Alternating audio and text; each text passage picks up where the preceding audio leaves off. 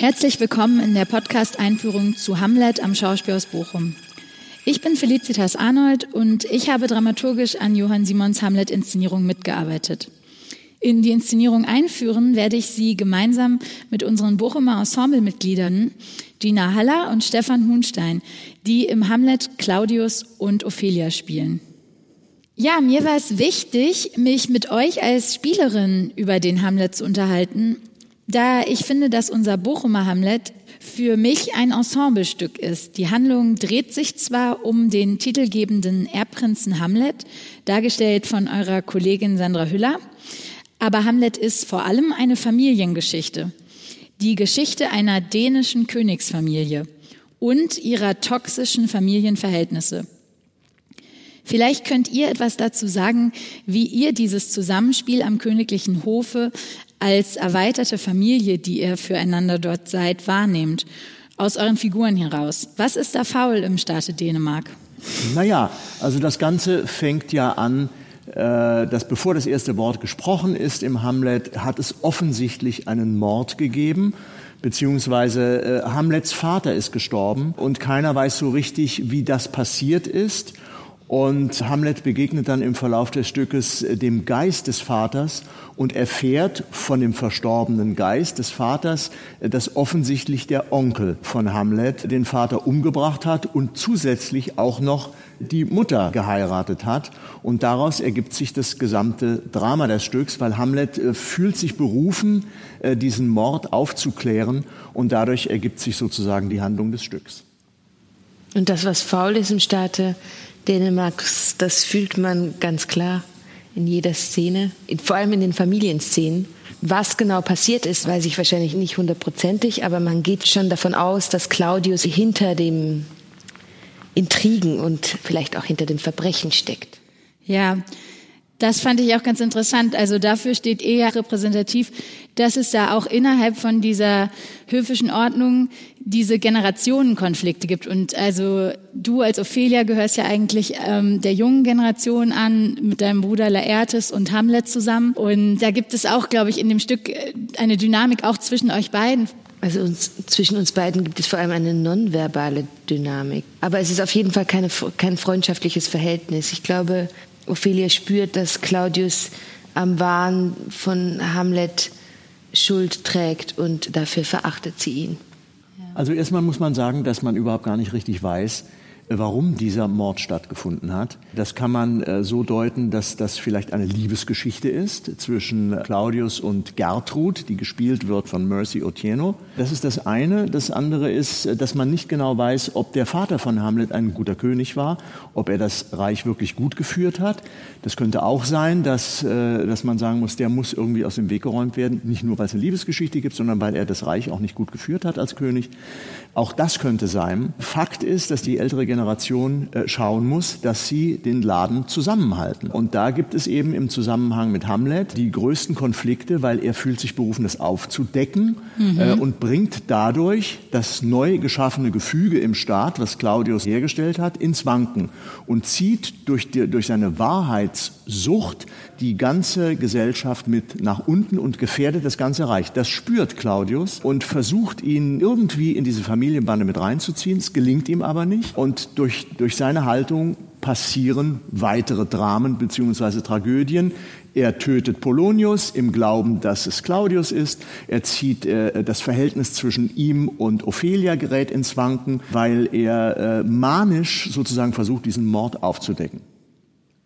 Ja, das Gefühl habe ich auch, dass dieser dieser ganz bekannte Ausbruch auch ganz wichtig ist, dass die Zeit aus den Fugen ist und jetzt speziell auch bei uns, finde ich, ist es so inszeniert, dass die junge Generation die Verantwortung trägt, eben Hamlet auch, aber auch ihr, sie wieder einzurenken oder zumindest sich damit auseinandersetzen muss, kann sie dieser Verantwortung gerecht werden oder nicht. ich direkt, weil sie ja. übernehmen überhaupt keine Verantwortung, weil es geht nur darum, privat, persönlich das Ding aufzuklären und man hat überhaupt keine Fantasie, wie ein, ein Königreich zu führen ist. Darum geht es überhaupt nicht, Hamlet, sondern es ist ein rein persönlicher Rachefeldzug, der geprägt ist durch seine Vatergeschichte. Aber es ist in keinster Weise weder Ophelia noch, äh, noch Hamlet noch äh, Rosenkranz und Güldenstern haben eine Idee davon, wie man ein Land führt. Aber mit diesem Erbe der Rache, mit dieser Verantwortung, Rache zu nehmen, da gibt es schon eine Auseinandersetzung von Hamlet und auch Laertes.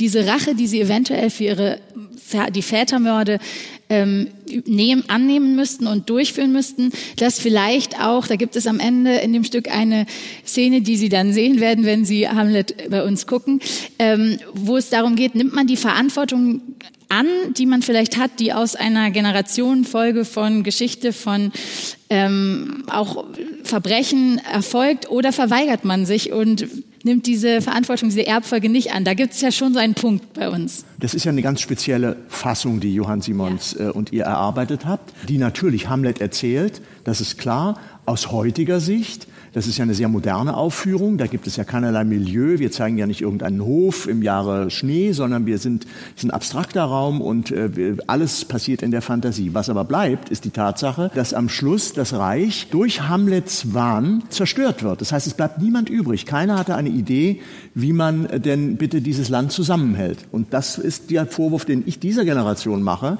als Claudius natürlich oder auch als ich selber, äh, dass es da überhaupt gar keine Idee gibt, wie man ein Land führt. Ja, wir hören, wir hören von Stefan, der eben den Claudius spielt, auf jeden Fall, dass da ein Generationenkonflikt besteht in der Inszenierung. Auch in unserem Gespräch wird das nochmal deutlich. Ja, Stefan, du hast gerade angesprochen, der Raum, der abstrakte, anmutende Raum, das Bühnenbild der Inszenierung, da kann ich nochmal zu informieren, dass der Bühnenbildner dieses Raums Johannes Schütz ist. Er hat das Bühnenbild für Hamlet entworfen und tatsächlich arbeitet er auch schon sehr lange mit Johann Simons, unserem Intendanten, zusammen. Und gemeinsame Zusammenarbeiten waren auch hier am Haus zum Beispiel die Penthesilea und die Jüdin von Toledo. Und er hat dieses Bühnenbild, diesen Raum beschrieben als ein weißes Grab für alle. Und auch das finde ich wieder ganz interessant für die Inszenierung, weil damit schon gesagt wird, es geht zwar um Hamlet, aber es geht nicht darum, Hamlet solitär alleine darzustellen, sondern Hamlet und seine ganze Familie. Das ist ein Raum wie ein Grab für die ganze Familie, die ihrem Schicksal entsprechend in ihrem eigenen Grab bereits von Anfang an der Inszenierung praktisch sich befindet. Wie ist es für euch, in diesem Raum zu spielen? Ich finde, der Raum ist wie ein weißes Blatt Papier, worauf diese, dieses Stück oder dieser Abend immer wieder neu, neu geschrieben wird, sozusagen. Das ist ja auch eine Spielweise, die wir praktizieren oder versuchen oder uns daran versuchen, es immer wieder neu zu erfinden, zu denken, zu hören und dafür eignet sich dieser Raum sehr gut. Wir haben auch keinerlei Accessoires oder Requisiten. Also mhm. sehr konsequent wird das, äh, wird das durchgeführt und das gefällt mir auch im Zusammenspiel mit diesem Raum, also dieses sehr minimalistische und ähm, diese freie Assoziationsfläche sozusagen.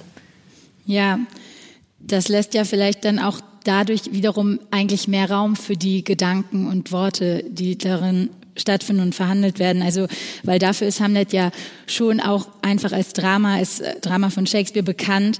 Es ist ein philosophisches Drama über existenzielle Zweifel und natürlich über das Sein oder Nichtsein. Auch ein ganz bekannter Ausspruch des Stücks, den Hamlet in einem berühmten Monolog hält. Und der ist ja auch für unsere Inszenierung äh, sehr zentral gewesen, dieser Gedanke, die Welt als Schein zu begreifen, all the world's a stage.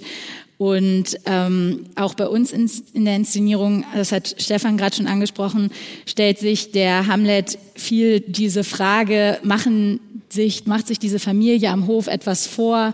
Auch du, Dina, hast gesagt, du weißt teilweise nicht genau, was Sache ist da und äh, man weiß nicht genau, ob der König vielleicht zum Beispiel mit Gertrud bereits diesen Mord zusammengeplant hat. Da sind Intrigen einfach, von denen alle nicht genau wissen, ist es Sein oder Schein, wer macht wem hier etwas vor.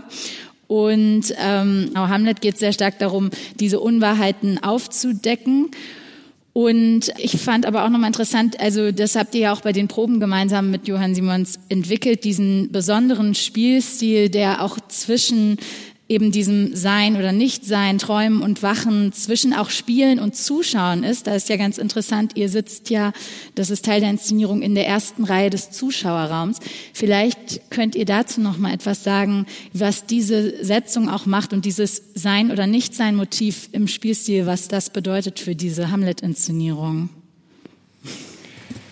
Also deswegen habe ich davor gesagt, ich, also meine Figur weiß nicht immer, inwieweit Claudius involviert ist, weil genau das ist ja die, die Setzung in dieser Inszenierung, dass ähm, man es immer wieder aufs Neue entdeckt und ähm, immer zuguckt und immer wieder neu assoziiert, auch als Spieler. Also jedes Mal, wenn ich äh, Stefan angucke, ist es ein anderes Erlebnis tatsächlich und ich habe ja. andere Emotionen oder Assoziationen, jetzt auch in der Figur. Ähm, genau, das ist eine große Qualität, aber es ist natürlich auch eine Schwierigkeit, weil normalerweise wissen die Figuren viele Dinge nicht. Und bei uns weiß man alles, weil man immer dabei sitzt. Mhm, man geht und nie ab quasi. Man geht nie ab. und wie geht man damit um? Und wie nutzt man das für sich? Also genau, das ist ähm, das macht diese Inszenierung vielleicht so anders als andere Hamlet-Inszenierungen, weil das dieses Element dann dazu kommt. Also dass man immer alles mitbekommt und damit auch umgehen muss im Moment. Du hast gesagt, dass das ein philosophisches Stück ist, Hamlet. Und ich denke, es ist eines der wenigen Stücke, wo alle Fragen der menschlichen Existenz verhandelt werden. Es gibt, glaube ich, nichts, äh, was nicht im Hamlet untersucht werden kann. Das ist natürlich in erster Linie auch der Generationenkonflikt, dann äh, die Erbschuld, äh, die, Familiengeschichte, die Frage um Sein und Schein. Das könnte man jetzt uferlos auffächern. Es ist ein Denkgebilde, was in eine dramatische Handlung eingepackt ist. Und wir haben in diesem äh, einen Denkraum geschaffen, der fern ist von jeder Art von Milieu. Und äh, dazu kommt der Spielstil von Johann Simons, der, den wir auch quasi mit zusammen entwickelt haben für diesen Abend. Und dazu gehört, dass wir nicht eine Truppe sind, die irgendwem, einem anonymen Zuschauer irgendetwas vorspielt, sondern durch die Tatsache, dass wir alle mit im Zuschauerraum auch sitzen, in der ersten Reihe, hat der Zuschauer das Gefühl, die Schauspieler gehören zu den Zuschauern und die Zuschauer gehören auch irgendwie in die Gruppe der Schauspieler. Und wir verhandeln es alle gleichzeitig miteinander. Und äh, das ist eigentlich das mit das schönste Erlebnis, was wir als Schauspieler haben, aber auch das Publikum, dass wir auf Augenhöhe uns begegnen. Und zwar die Figuren miteinander, und zwar alle, und auch die Schauspieler mit dem Publikum zusammen. Ja, und es ist, es ist so ein wohlwollender Blick zwischen uns entstanden, der sehr, der sich gehalten hat über diese eineinhalb Jahre. Und das ist sehr, das macht das, diese Inszenierung für mich persönlich besonders, also auch, ich freue mich immer besonders darauf, es zu spielen, weil ähm, Stefan sagt gerade, dass es für ihn auch so ist. Ähm, genau, weil man sich, äh, weil man sich einfach schätzt und das spürt man als Energie im Raum. Ja, und es geht wirklich ums Spielen in, auf allen Ebenen. Ne? Ja, man freut so, sich ja. füreinander, wenn der eine mal was ausprobiert. Es ist jetzt nicht, man ist nicht, man hat nicht das Gefühl, jeder macht hier sein Ding, sondern es ist wirklich ein Zusammen, ja, eine, das ist eine, ja, ein Zusammenspiel. Ja. Eine Veränderung, die es gibt gegenüber, du hast gerade kurz von der Fassung gesprochen, du Stefan, ähm, die Jeroen Westele, der Dramaturg dieser Inszenierung, erstellt hat in Zusammenarbeit mit Johann Simons. Und diese Fassung ist eben auch besonders gegenüber dem Shakespeare-Original, unterscheidet sie sich vor allen Dingen darin, dass es eine Rolle gibt, die es jetzt nicht mehr gibt. Und zwar ist das der Horatio, der ein enger Freund eigentlich von Hamlet ist, ein Vertrauter. Und den gibt es bei uns nicht mehr, sondern, Gina, du weißt das, du hast stattdessen, die Ophelia hat stattdessen einige von diesen Texten gewonnen als Figur. Und Ophelia konnte dadurch gewissermaßen einen, also diese Figur konnte anders hier interpretiert werden, weil sie ist eigentlich eine Frauenfigur in der Theatergeschichte, die bezeichnenderweise, wie das mit vielen Frauenfiguren ist, in Theaterstücken sehr wenig Text hat und eigentlich in so einer Tradition der Darstellung der schönen weiblichen Toten steht. Und im Original bei Shakespeare käme sie tatsächlich nur in fünf von 20 Szenen vor. Und wie ist denn deine Ophelia, wollte ich dich fragen. Was macht die besonders, die Ophelia hier in dieser Inszenierung? Was besonders ist, ist, dass sie nicht nur die Geliebte ist, sondern durch, die, durch das Dazukommen von Horatio auch die beste Freundin. Also sie vereint sozusagen ähm, mehr als nur äh, den weiblichen Gegenpart, sondern in der Hamlet ursprünglichen Hamlet-Fassung wird ja der Beziehung mit Horatio auch oft nachgesagt, dass das eine homoerotische Beziehung sein könnte. Und, ähm, äh, und, und Ophelia wird dann auch wiederum, oder die Frau im Allgemeinen, also es gibt sehr frauenfeindliche Äußerungen von Hamlet in dem, in dem, in dem Stück. Und mhm. ähm, also für mich vereinen diese beiden Figuren dadurch das Abstoßende und das Anziehende auf eine ganz besondere Art und Weise, vielleicht nicht, wie man es erwarten würde. Ähm, und das ist, ähm, ja, das ist dadurch, das macht natürlich die Figur komplexer und vielschichtiger. Ja. Und für mich auch, ähm, also ich, ich, ich lese sie so lieber, weil sie ist eigenständiger, also als Figur und nicht nur funktional. Ähm, so die Frau, die dann stirbt, sondern sie hat auch eine eigene Biografie, so sehe ich sie jedenfalls. Und ein Teil ihrer Biografie ist die Beziehung mit Hamlet. Ja. Naja, also ich weiß nicht, ich habe jetzt nicht versucht, die Ophelia irgendwie umzudeuten, aber ich habe versucht, ihr ein Leben zu geben und ja. ähm, vor allem auch diesen Weg ähm, mit anderen Augen anzugucken, auch diesen Selbstmord, das ist für mich ein sehr romantisches, also was heißt romantisches, aber auch irgendwo konservatives Bild von einer jungen Frau, die sich den Tod gibt wegen einem Mann. Das sehe ich irgendwie anders, vielleicht aus meiner persönlichen Warte. Ähm, und das ist tatsächlich ja auch nicht im Hamlet geschrieben so. Also es wird erzählt, sie sei gestorben, aber es steht nichts davon, dass sie tatsächlich Selbstmord begangen hat. Das sehe ich eher als vielleicht Unfall, Ausrutscher. Es muss nicht mit ihm in Verbindung stehen und das ja. macht sie irgendwie für mich interessanter oder ähm, auch geheimnisvoller. Ich sehe sie eher als Pendant zu Hamlet als als genau als mhm. als weibliches Pendant könnte man vielleicht sagen. Diese Inszenierung ist ja auch ähm, Sie besteht aus vielen künstlerischen Elementen, zum Beispiel aus dem Bühnenbild, das wir schon erwähnt haben. Gleichzeitig aber auch ist die musikalische Ebene sehr wichtig. Das bleibt zu erwähnen. Da ist Mieko Suzuki, die die Musik komponiert hat und auch immer wieder auch zur Aufführung bringt live. live. Mhm. Ähm, bei jeder Inszenierung und mit euch quasi zusammenspielt. Und auch gerade die, äh, eingangs haben Sie diese ähm, besondere Musik gehört, die auch aus sehr metallischen Klängen, die auch von Objekten, die sich im Bühnenbild wiederfinden, abgenommen wurden und auch eine ganz besondere, düstere Atmosphäre, bedrohliche Atmosphäre erzeugen. Nun ja, also diese Musik, die eben, die unterstreicht diese bestimmte Atmosphäre dort am Hof und gleichzeitig ist, hat aber auch die Sprache in dieser Inszenierung eine besondere Musikalität und das wird auch durch eine bestimmte technische Lösung ermöglicht. Also der Sound ist für die Inszenierung von Johann Simons äh, existenziell wichtig. Dazu gehört die Musik von Mieko Suzuki, die tatsächlich eine, auch eine abstrakte Musik ist, eine sehr moderne Musik. Auch das hat überhaupt nichts Höfisches. Es ist eine sehr technische Musik, aber trotzdem sehr poetisch. Und das Zweite ist, dass wir diese Texte über Mikroport sprechen. Das ermöglicht uns zwei Dinge. Erstens mal, dass man äußerst intim miteinander sprechen kann. Am äußersten Ende der äh, hinteren Bühne können sozusagen zwei Menschen zusammenstehen, die sehr intim miteinander reden und dass das bis in die letzte Reihe hinein gehört wird.